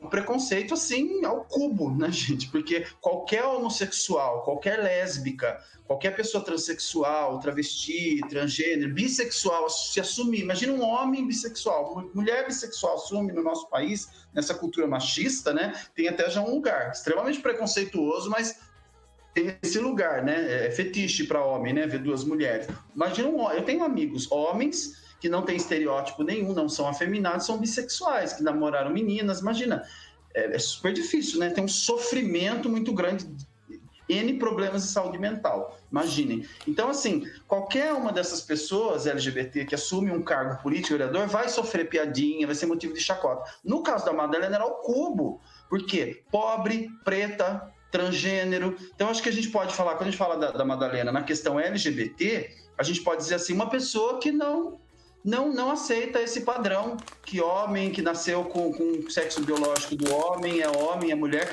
Para mim, ela é uma pessoa não binária. Né? O que é uma pessoa não binária? Que ela faz assim, ó, se é homem ou mulher, masculino ou feminino. Isso chama pessoa não, não binarismo de gênero, que a gente não discute muito ainda, né? Tem uma discussão, uma filósofa chamada Judith Butler, que discute muito bem a, a, a chamada teoria queer, né? A gente está muito atrasado nessa questão. E, e, tanto que se você for ler a Judith Butler, você vai ver que isso não é uma coisa nova também. Ah, agora é uma coisa moderna. As pessoas gostam, né? Parece uma coisa meio Glória Pérez, né? Nossa, vou falar de drogas como se fosse. Glamoriza uma é. coisa é. que pra gente que vivencia é só preconceito, sofrimento, exclusão social e violência. Então, assim, ter esse, esse olhar, né? Então, a Madalena era tudo isso, né? Militou sem militar, sabe aquela coisa assim? Não, não, não perguntou se era, se era difícil, era impossível, foi lá e fez. É mais ou menos isso. É. Ô, ô Anselmo, eu quero fazer uma última pergunta para você antes da gente encaminhar aí para o nosso último bloco de encerramento. É, assim, a gente não vê toda hora um homem branco, cisgênero, classe média alta, sendo brutalmente assassinado por aí, né? Exatamente. É, você acha que é possível, como a gente já até levantou há um tempo atrás aí a questão das estatísticas, né?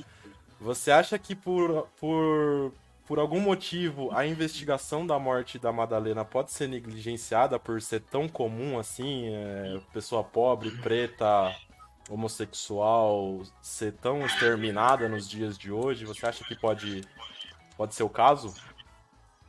Olha, nós discutimos isso já enquanto movimento, né? No caso dela, talvez não, mas vou por um talvez, porque, né? Porque é, é uma é pessoa, é uma pessoa pública, né? Uma pessoa reconhecida isso, e tal. Exatamente. Pode ser que, que as investigações vão, vão mais, vá mais a fundo, né? Mas geralmente é. as investigações para as minorias são, são muito negligenciadas, né? É, aí nós vamos ter que considerar vários fatores. Pensa, pensa assim, que mesmo uma transexual, mulher transexual, mas se ela é de, de, de classe média, de, mas ela não é uma figura pública, a tendência é que se arquive mesmo, porque você tem é, na, é, em vários espaços né, de micropoder, você tem essa transfobia, essa homofobia, né? Ah, era LGBT, ah, morreu, ah, mais um, ai que bom, né? Então, assim, porque para ser LGBT né, ter uma orientação sexual, uma identidade de gênero diferente, você parece que está agredindo a família brasileira, você está agredindo os bons costumes, a moral, enfim, né? Vocês sabem disso. Então, morreu. Pensa, quem, de quem que a gente está falando? A gente está falando da, de, de, de, polícia militar, a gente está falando de delegacias, de delegados, né? não são homens desconstruídos, né, gente, que discutem binarismo de gênero. Então, Sim. assim, né, uma coisa meio. Agora, tem isso no caso da Madalena, por ser uma figura pública, foi vereadora, a mídia está em cima, como vários casos acontece, mas mesmo assim, justamente por ser uma pessoa pobre, como você mesmo disse, eu acho que se a gente não ficar em cima também pode acontecer. Agora, o que eu acho que a gente precisa discutir mais é, é o que as pessoas falam assim, ah, não tem nada a ver com homofobia a morte da Madalena. Que engraçado isso, né? Não tem nada a ver com racismo, porque foi um outro. Eu vi isso, né? As pessoas dizendo. É, da mesma forma, quando a gente pega uma, uma travesti na governador, enfim, centro da cidade que se prostitui, é assassinada. E eu tenho uma lista, gente, de mulheres trans e travestis que já foram assassinadas em Piracicaba na última década. Muita, muita gente. Só como eu disse, esse ano já foram três pessoas LGBT só esse ano assassinadas. É, não estou falando de. Né, tem outras que morreram, enfim, mas assassinadas é, aí ah, mas era por conta da orientação da identidade de gênero? Tá, a gente tem um contexto aí do assassinato da Madalena, como a gente tinha da, da Amanda, né? Mas aí a gente começa a pensar assim, como essa pessoa, é, o meio social que ela estava, né? Uma, uma pessoa que se prostitui, ela é assassinada, mando de uma cafetina. Aí vão dizer, ah, mas foi briga entre travesti, briga de território, né? Tem, a gente vai ter que pensar nesse contexto social, né? Por que, que ela estava naquele lugar, vivendo daquele jeito, né? É quando eu comecei a ver um monte de homenagem para Madalena, pessoas preocupadas com a Madalena, a primeira coisa que eu pensei assim, nossa, que engraçado, a semana passada a Madalena estava lá na casa dela, Boa Esperança, as pessoas não estavam nem lembrando que a Madalena existia, ninguém foi lá visitar ela, ninguém foi lá perguntar como ela estava, ela estava bem, né? ajuda. É. Mas é, a Madalena morre, nossa, vi, que bom, né? A gente fica super feliz, mas a gente sabe que a maioria das pessoas é, dura uma, duas semanas só isso, né? Depois passa e vamos esperar a próxima morte, né? A gente seria bacana que as pessoas, a gente não esperasse as pessoas morrerem, né? Pra, é, é, enfim, mas faz parte, entendo, né? E é necessário, né? O documentário de vocês eu vejo como algo extremamente necessário, principalmente de conhecer vocês agora e saber que né, vai ser feito por pessoas que têm essa sensibilidade, que têm esse entendimento, né? E com esse objetivo tão bacana. Mas colocar a Madalena como figura folclórica foi um problema para ela a vida toda, né? Como você, alguém já disse aqui, né? as pessoas acharam que a Madalena não tinha problema, né? A Madalena enfrenta, a Madalena, né? E, e, e acho bem bacana olhar para isso também, né? O quanto esse jeito extrovertido, isso a gente pode ver em outras pessoas LGBT também, não é muitas vezes uma defesa, né? É. Enfim, tem vários. Eu, eu, acompanhei também ela dos quatro anos do mandato, né? E eu vi muito, muita reclamação, um monte, mas muita coisa, de uso de banheiro, de é, dentro do próprio partido, de não ter apoio, né? É muito curioso isso, né? Porque tem uma, veja o quanto é grande a transfobia, o racismo, né? Você tem uma pessoa eleita com muitos votos, mais de 3 mil votos, e o próprio partido não, não vê uma movimentação, uma força, né, apoio, porque senão ela teria sido reeleita, né? Então, o, o desânimo, acho que o Thiago trouxe aqui, que ela conversou com ela, que ela estava desanimada, né? Tem a ver com isso, né? Mesmo com toda a expressividade que foi a eleição da Madalena no ano 2012, não teve todo esse apoio, né? É. A gente tinha algumas pessoas diziam até assim, a Madalena está sendo usada. Pelo... Acho que não dá para fazer esse julgamento, né? Enfim, ela estava ali, fez o... acho que muita coisa bacana, mas é, não é achismo, é fato, né? É só você olhar para os fatos, né? É. Eu vou fazer... Nós teríamos a Madalena viva e presidente da Câmara de Piracicaba. É, antes da gente direcionar outra pergunta, é o Marcelo Martins Rezende parabeniza o Podpira pela iniciativa e homenagem à Madalena. O José Roberto fala que a conversa está muito boa e a Raide Almeida diz que será impossível pensar nas pessoas que se destacam na história de Piracicaba e fizeram a diferença sem citar a Madalena. Madalena está viva, Madalena está presente. É isso aí, é isso aí. É, eu vou fazer uma última pergunta aí para o Thiago e para a Natália antes da gente encaminhar para o nosso encerramento aí. É, vocês, pessoal do documentário, quais são, quais são as próximas etapas aí para a produção? Agora é organizar bagunça, né? é, eu acho que é, é importante é, o que o Theo disse sobre como, como. Aqui no Brasil tem muito isso, né, cara? A gente não. Não sei se é só no Brasil, mas no Brasil é muito presente esse lance de. da pessoa estar tá lá, ela passa uma vida inteira fazendo um monte de coisa e quando ela morre, de repente rola uma comoção muito doida que podia ter rolado enquanto ela estava viva, né? Tem uma história do, do, Eduardo Galeano que ele, que ele conta que uma tribo, ele estava numa tribo e, e, e alguém tava, uma, uma idosa estava para morrer e, e as pessoas começam a chorar em torno dela. E ele vai perguntar, falando, por que, vocês estão chorando? Vai deixar a mulher triste na hora de, da morte dela. E eles falam, não, a gente está chorando para demonstrar para ela que a gente vai sentir a falta dela e que a gente gosta dela. É, e uma das coisas que pesou para mim foi isso, porque a ideia já estava há cinco anos engavetada. Eu falei, puta, cara, eu vou fazer isso agora que, que ela não está aqui, né? E, enfim, isso pegou bastante para mim. Daí a Nath entrou com a força de não, não vamos fazer porque é importante, vamos fazer. Né? Enfim, agora a gente é isso, é ressignificação, né? A gente está falando isso semana passada, né? Que eu, na Natália a gente começou a conversar, então foi tudo muito intenso e muito sinergético. Coisas aconteceram, né? E... É, é a energia dela aí. É. e agora eu acho que, na verdade, e agora a gente tem um trabalho que até eu queria até deixar aberto aí para a galera que está assistindo, o Theo, até agradeço porque o Theo já, já se disponibilizou a isso. A gente vai precisar de material realmente de vídeo e de áudio dela, de foto, de imagens, porque é a maneira que a gente vai ter que contar, né? Óbvio que a gente vai entrevistar outras pessoas, mas ela precisa estar, né? No, no... Legal. Aparecendo. Fica aí a chamada para quem para quem tá escutando, para quem tá vendo aí. Então, se você tiver algum material aí da, da nossa querida Madalena, entrar em contato aí, tá, tá todos os contatos do pessoal tá na página nossa lá, pode entrar em contato com ele se vocês tiverem material. Dê essa força aí para manter a história dela viva aí, né? Sim, toda troca é muito bem-vinda. Legal. E agradecendo o Anselmo que deu esse retorno positivo, para a gente é muito importante porque a gente realmente está olhando com esse cuidado, com essa delicadeza de lugar de fala. Então, o processo também tem essa coisa que a gente não quer é, que demore muito, mas a gente está respeitando o tempo também dele, porque a gente quer formar uma equipe que represente o que ela representou, então a gente quer pensar em todos os detalhes da produção, assim, com muito, muito cuidado, muito carinho. A gente quer ter pessoas ali ativas, pessoas que quem ela escolheria, né, para representar isso daqui. E acho que uma coisa também que trouxe é por que fazer agora que ela morreu e tudo mais.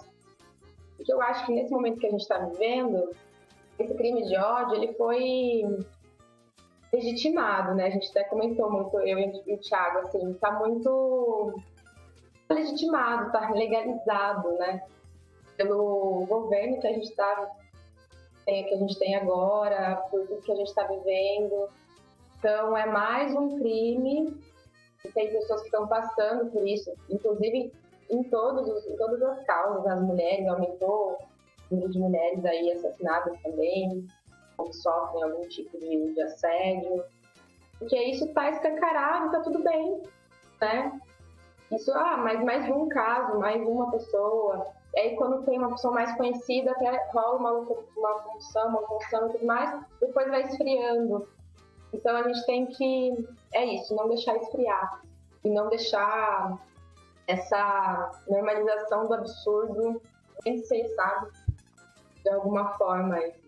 Então, inclusive, já aproveitando para falar que no sentido de, da produção, de incentivo mesmo, a gente está também com o pé atrás da onde a gente pega essa ajuda, né? Tem uma lei emergencial, mas que está também toda baralhada aí por causa do governo também. É uma lei que ajuda os artistas a fazer a produção e tal. É, foi prorrogada, mas está tá nos processos para voltar. A gente não quer depender desses prazos dessa galera, sabe? E também a gente poderia, porque pela grandeza que eu olho, sabe, para isso, a gente poderia ter muito investimento pra, de muitos lados. A gente não Sim. quer fechar com qualquer coisa, a gente também não quer fechar com uma coisa que possa nos limitar de fazer, ou de criticar, ou de, de falar a real mesmo, não, o que, o que ela viveu, e fazer do jeito Madalena mesmo, né? Então, até esse cuidado a gente está tendo, então, com incentivo, quem vai ser entrevistado, o que, que a gente vai trazer, por que, que a gente está trazendo. E é isso. Legal. Bom, antes da gente encaminhar para o encerramento aqui, eu queria agradecer a presença de todo mundo, queria agradecer a presença da Camila e do Vini como, como hosts aí desse episódio de hoje, muito importante. Queria agradecer a Natália, queria agradecer o Thiago e a Anselmo por aceitarem esse convite, por, por exporem as suas ideias aí, tão importante nesse momento, né? E para encerrar aqui, gente, a gente tem um quadro que chama Indica para nós que eu vou pedir para todo mundo aí fazer uma indicação.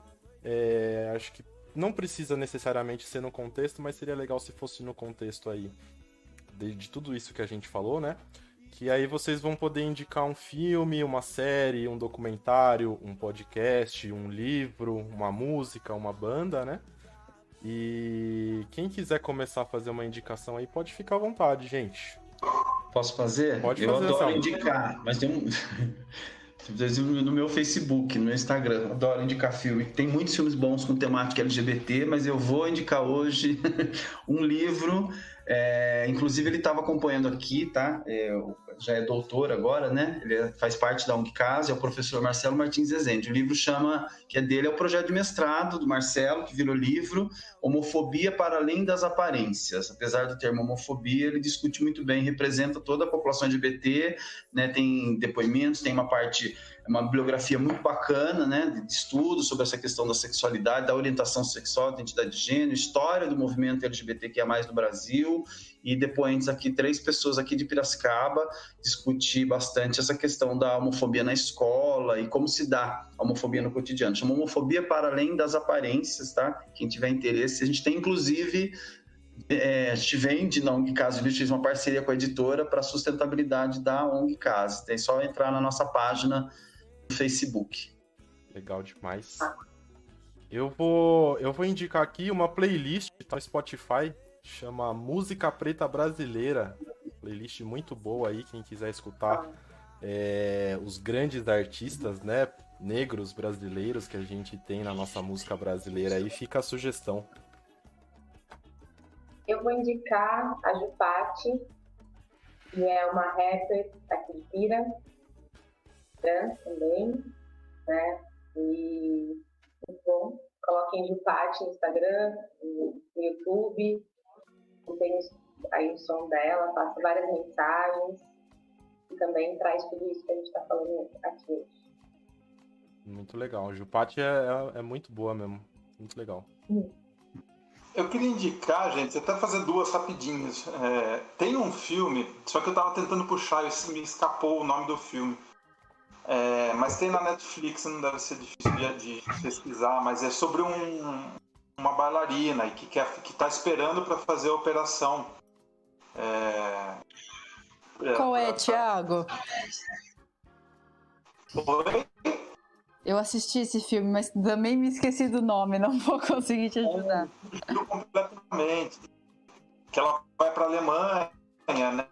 E daí ela tem várias questões, porque ela é bailarina, então ela fica tentando esconder o pênis no colã, né? ela se machuca, inclusive, tentando prender. É, eu tô tentando lembrar, mas eu não lembro. Eu até comecei a fuçar aqui ver se eu achava. E, mas outra coisa também que, que faz parte do universo da Madalena, né? É, é o livro Eu Empregada Doméstica, da Preta Rara, que, que é uma porrada, assim, porque são relatos da, da das geralmente ou de empregado das filhas e filhos delas, né? É, e o tanto de abuso, o tanto de abuso é assim, estarrecedor. E eu acho que, que que explica muito o momento que a gente está vivendo no Brasil hoje, sabe?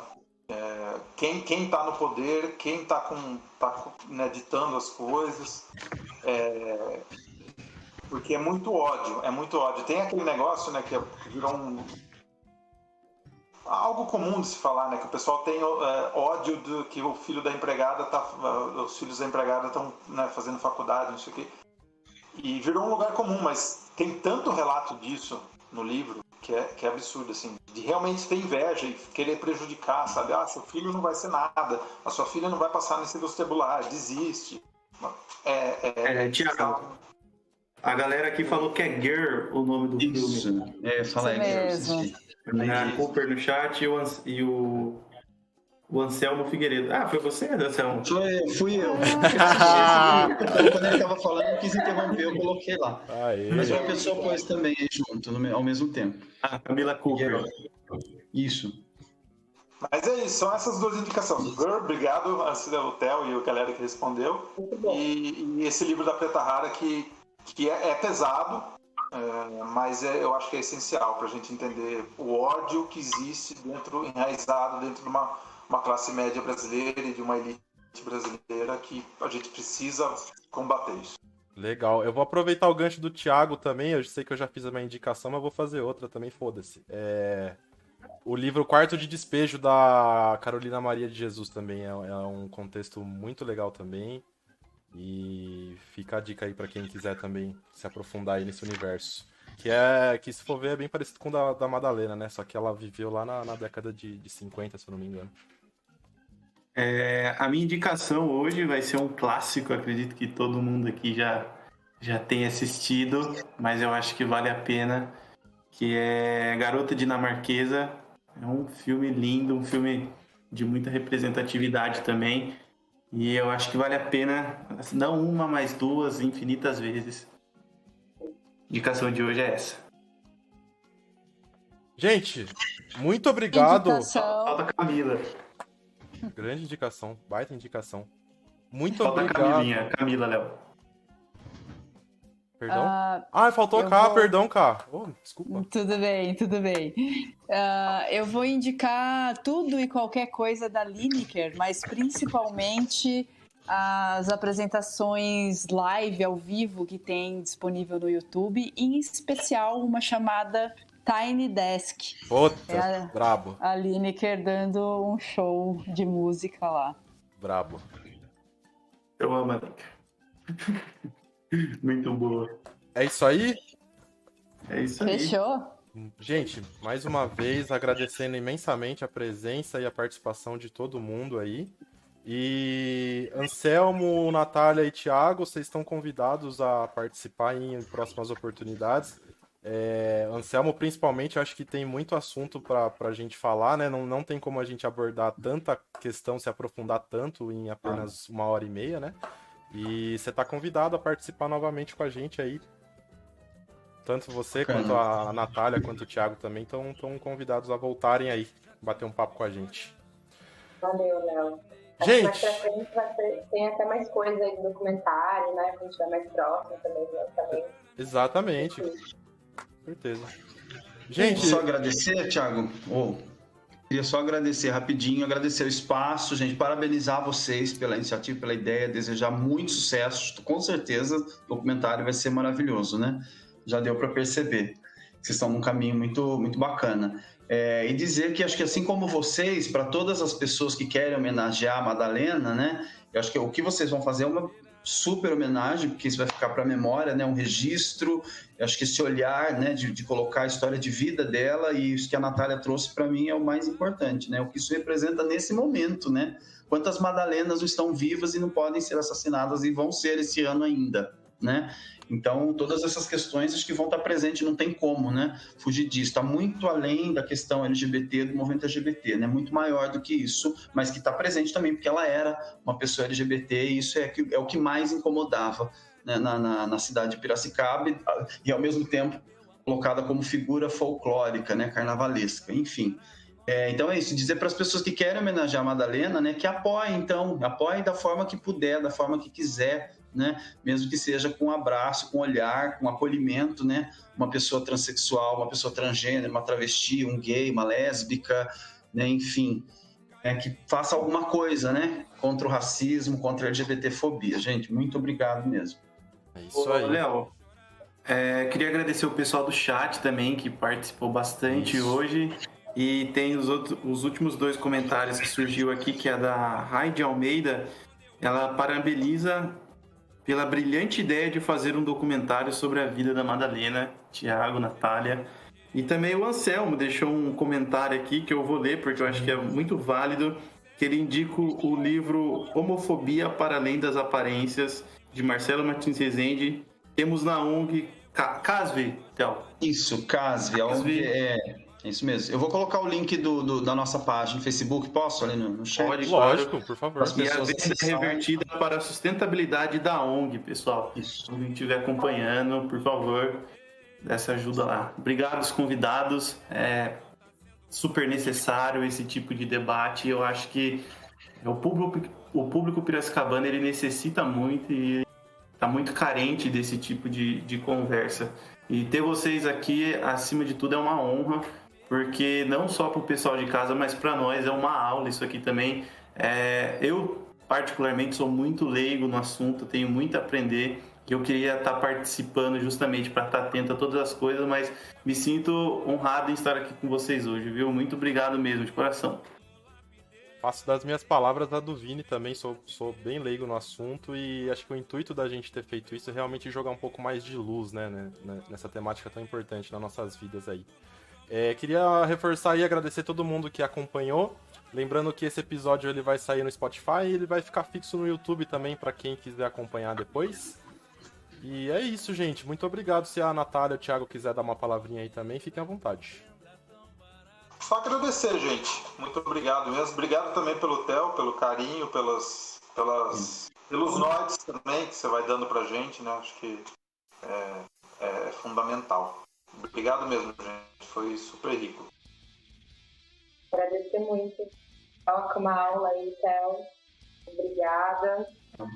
Tamo aí, tamo junto. Parabéns também pelo, pelo podcast, pelo programa. Obrigado.